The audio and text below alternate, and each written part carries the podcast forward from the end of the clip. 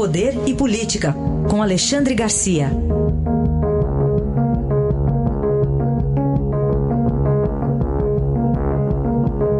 Alexandre, bom dia. Bom dia, Raíssen. Bom, começamos com uma decisão governamental, a criação de um conselho da Amazônia, que até vai ser presidido pelo vice-presidente Hamilton Mourão, de uma força nacional para atuar na região, né, Alexandre? Pois é, começou com uma conversa do, do ministro uh, do Meio Ambiente, Ricardo Salles, uh, explicando ao presidente que ele sozinho não tinha condições de fazer tudo que precisa ser feito na Amazônia, né?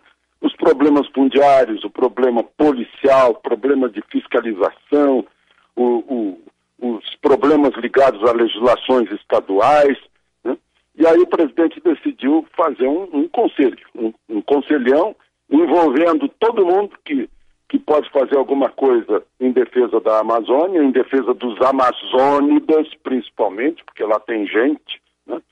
E então juntaram esses esforços. Ligaram para o Paulo Guedes, Paulo Guedes mandou fazer cálculos dizendo que dá para sustentar esse, essa força policial né? e, e, já anunciou o, o, a medida lá em Davos, era, um bom momento. O pessoal da soja, por exemplo, está preocupado com as exportações de soja para a Europa, cada vez mais fazendo indagações sobre proteção da Amazônia.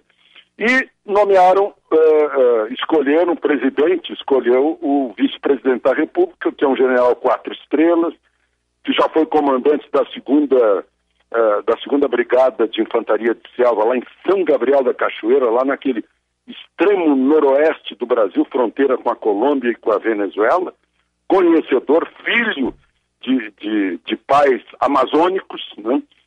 os pais dele são de são, são do estado de Amazonas, experiente no assunto. Então agora é, é tocar essa, esse esforço brasileiro uh, em defesa dos interesses nacionais na Amazônia. Lá no, na cabeça do cachorro, onde está São Gabriel da Cachoeira, calcula-se que há bilhões de toneladas de nióbio, a maior reserva do planeta Terra. E os comandantes de aviação, eu sou amigo de muitos deles, me contam que nos voos que fazem para lá, às vezes o avião está cheio de estrangeiro, principalmente canadenses, né? e poucos brasileiros. Lá é uma região em que nove em cada dez habitantes é de sangue indígena. Mas está cheio de estrangeiro lá, alegando que veio ajudar a fazer turismo. É muito estranho. Muito bem, falta saber de onde vem o dinheiro, mas o ministro está de olho ali naquela recuperação de dinheiro da Lava Jato, né, Alexandre? Ah, sim, sim, sim. É. Pega, pega esses recursos também. Né? É, deve estar no cálculo do, do Paulo Guedes essa informação. Muito bem. Bom, outro assunto é a denúncia apresentada ontem pelo Ministério Público envolvendo Glenn Greenwald e mais seis hackers. Deu muita repercussão, muitas reações, Alexandre. Pois é, o, a denúncia diz que esse jornalista americano uh, orientou, está escrito aqui, auxiliou, incentivou e orientou de maneira direta o grupo criminoso. Isso significa usou os jovens para os seus objetivos, segundo o Ministério Público, né, e, e, o denunciou uh, por um crime que está na Constituição, até na Constituição, né? a privacidade, a intimidade, a, o sigilo das, das, informações telefônicas, etc. Eu fico pensando, se, porque pegou mais de 100 pessoas, e principalmente aqui por Brasília. Se o sujeito estivesse ouvindo meus telefonemas, o ouvinte em casa deve estar pensando, né? Quanta conversa a gente conversa no telefone e depois eh, o sujeito dá uma interpretação e considera a notícia. Ele reclamou que foi um ataque à liberdade de imprensa. Eu acho que liberdade de imprensa não justifica crime se houve crime, né? No entendimento do, do Ministério Público, sim, mas isso é uma denúncia que está sendo oferecida para a Justiça. Os, uh, os políticos flagrados em, atividades ilícitas uh, alegam algo semelhante, dizem é um ataque à democracia porque eu tenho mandato. Né? Não justifica. Então vamos ver o que vai acontecer agora com o, o processo nas mãos da justiça. E para a gente encerrar, Alexandre, queria que você falasse de uma condenação definitiva agora de um ex-governador aí de Brasília. Pois é, o Agnello Queiroz, ele foi deputado federal várias vezes pelo Partido Comunista do Brasil, e aí ganhou o Ministério dos Esportes de Lula, que era um tempo em que ministérios eram entregues a partidos políticos. E o Ministério dos Esportes sempre foi do PC do B. Mas depois ele passou para o PT, se elegeu governador de Brasília, resolveu construir um gigantesco e monumental centro administrativo. Eu lembro do centro administrativo lá de Belo Horizonte, feito pelo Aécio Neves. Né? Há uma certa analogia inaugurou no último dia de governo, no último dia de 2014, quando não estava pronto. E aí resolveram, ah, é, o, com os habítices, apareceu licenças de toda parte e tal. O sujeito que providenciou nos habites está condenado também, e de forma definitiva, última instância.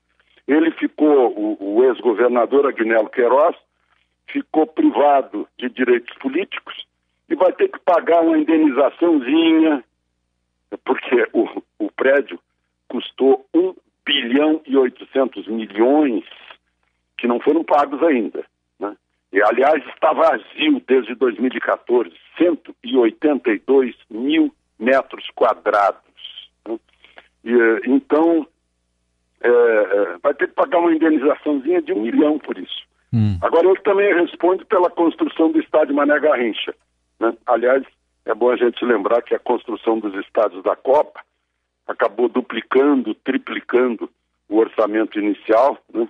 e envolvida sempre essa construção, quase sempre, em, em tramóias, pagamentos de propina, etc. E uh, só para, eu não vou lembrar todos, talvez você lembre, vai me lembrar melhor mais do que eu. A, a lista é grande de ex-governadores aí, acho que tem Arruda, tem. Ai, meu Deus! Tem bastante, né? Arruda foi foi é. o que inaugurou a cadeia para governador. Foi o primeiro governador a ser preso. Sim. Eu lembro quando ele era secretário dos transportes e inventou o metrô, e eu, eu, eu fiz um comentário na televisão que era um absurdo. Um metrô subterrâneo em Brasília, quando há tanto espaço na superfície para fazer um trem de superfície. Né? Há um canteirão central imenso no eixo rodoviário, no eixo monumental, que já, dá um, já faz um cruzamento de, de transporte, de mobilidade em Brasília, na, na superfície fica muito mais barato, mas ele queria fazer no buraco para ficar mais caro e tentou justificar isso dizendo que não, mas eu sou engenheiro, eu lembro que disse, mas o senhor é engenheiro elétrico. Né? Uh, e, e, acabou envolvido também, foi para a cadeia e está aí, está cumprindo pena também a mulher dele é, é deputada federal. Muito bem. Tá aí, Alexandre Garcia com informações, análise direto de Brasília. Amanhã ele volta aqui ao Jornal Eldorado. Obrigado, Alexandre. Até amanhã. Até amanhã, Raíssa.